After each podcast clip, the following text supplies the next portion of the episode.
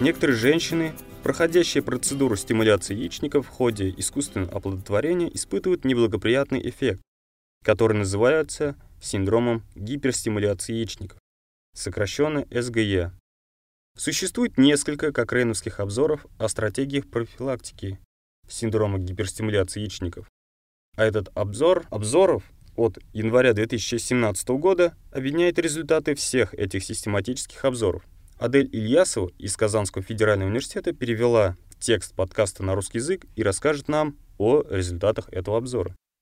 Синдром гиперстимуляции яичников вызван очень высокой ответной реакцией яичников на гормональное лечение и приводит к увеличению размера яичников и перемещению жидкости из кровеносных сосудов в брюшную полость, что приводит к вздутию живота, высокому риску образованию тромбов и снижению кровоснабжения таких важных органов, как почки и печень.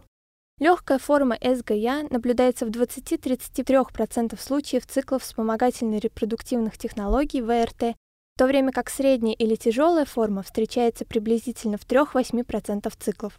Обзор 27 кокрейновских обзоров объединяет существующие доказательства о вмешательствах, которые могли бы использоваться для профилактики или лечения СГЯ средней степени тяжести или тяжелой СГЯ, и связанные с ним общие расстройства у пар с субфертильностью, недостаточной репродуктивной функции, которые проходят цикл вспомогательных репродуктивных технологий, таких как экстракорпоральное оплодотворение ИКО и интрацитоплазматическая микроинъекция спермы.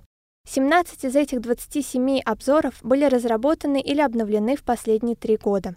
В общей сложности в семи обзорах описаны вмешательства, оказавшиеся полезными в снижении частоты развития СГЯ, и еще в одном обзоре были продемонстрированы обнадеживающие результаты. Все эффективные вмешательства, за исключением одного, не оказали отрицательного влияния на исходы беременности. Обзоры, в которых представлены доказательства среднего или высокого качества о пользе, указывают на то, что врачам-клиницистам следует рассматривать следующие вмешательства. Лечение метформином до и во время цикла вспомогательных репродуктивных технологий у женщин с синдромом поликистоза яичников, использование антагонистов гонадотропин-релизинг гормона в циклах вспомогательных репродуктивных технологий или в качестве триггерного фактора в программах с донорской яйцеклетки или заморозки. Обнадеживающим вмешательством, требующим дальнейшего изучения, является коустинг, отказ от гонадотропинов для снижения проявлений СГЯ. С другой стороны, доказательств в настоящее время недостаточно, чтобы поддержать широко распространенную практику замораживания всех эмбрионов и их последующую пересадку после разрешения синдрома гиперстимуляции яичников СГЯ. В заключение, этот обзор должен помочь лицам, определяющим политику здравоохранения, в разработке местных и региональных протоколов или клинических рекомендаций по профилактике синдрома гиперстимуляции яичников.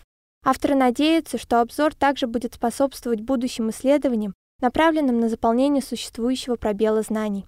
Сегодня клиницисты могут использовать эти обобщенные доказательства в качестве поддержки выбора наилучшего режима лечения для конкретных женщин, которым в каждом случае станет тот, который снизит вероятность развития СГЯ, но не подвергнет риску исход беременности.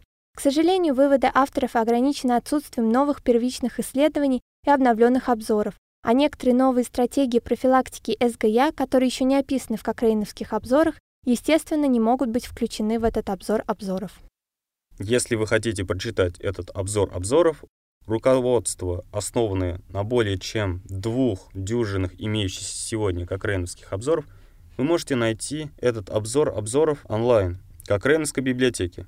Зайдите на сайт cochrane.library.com и просто введите в строке поиска обзор обзоров по СГЯ.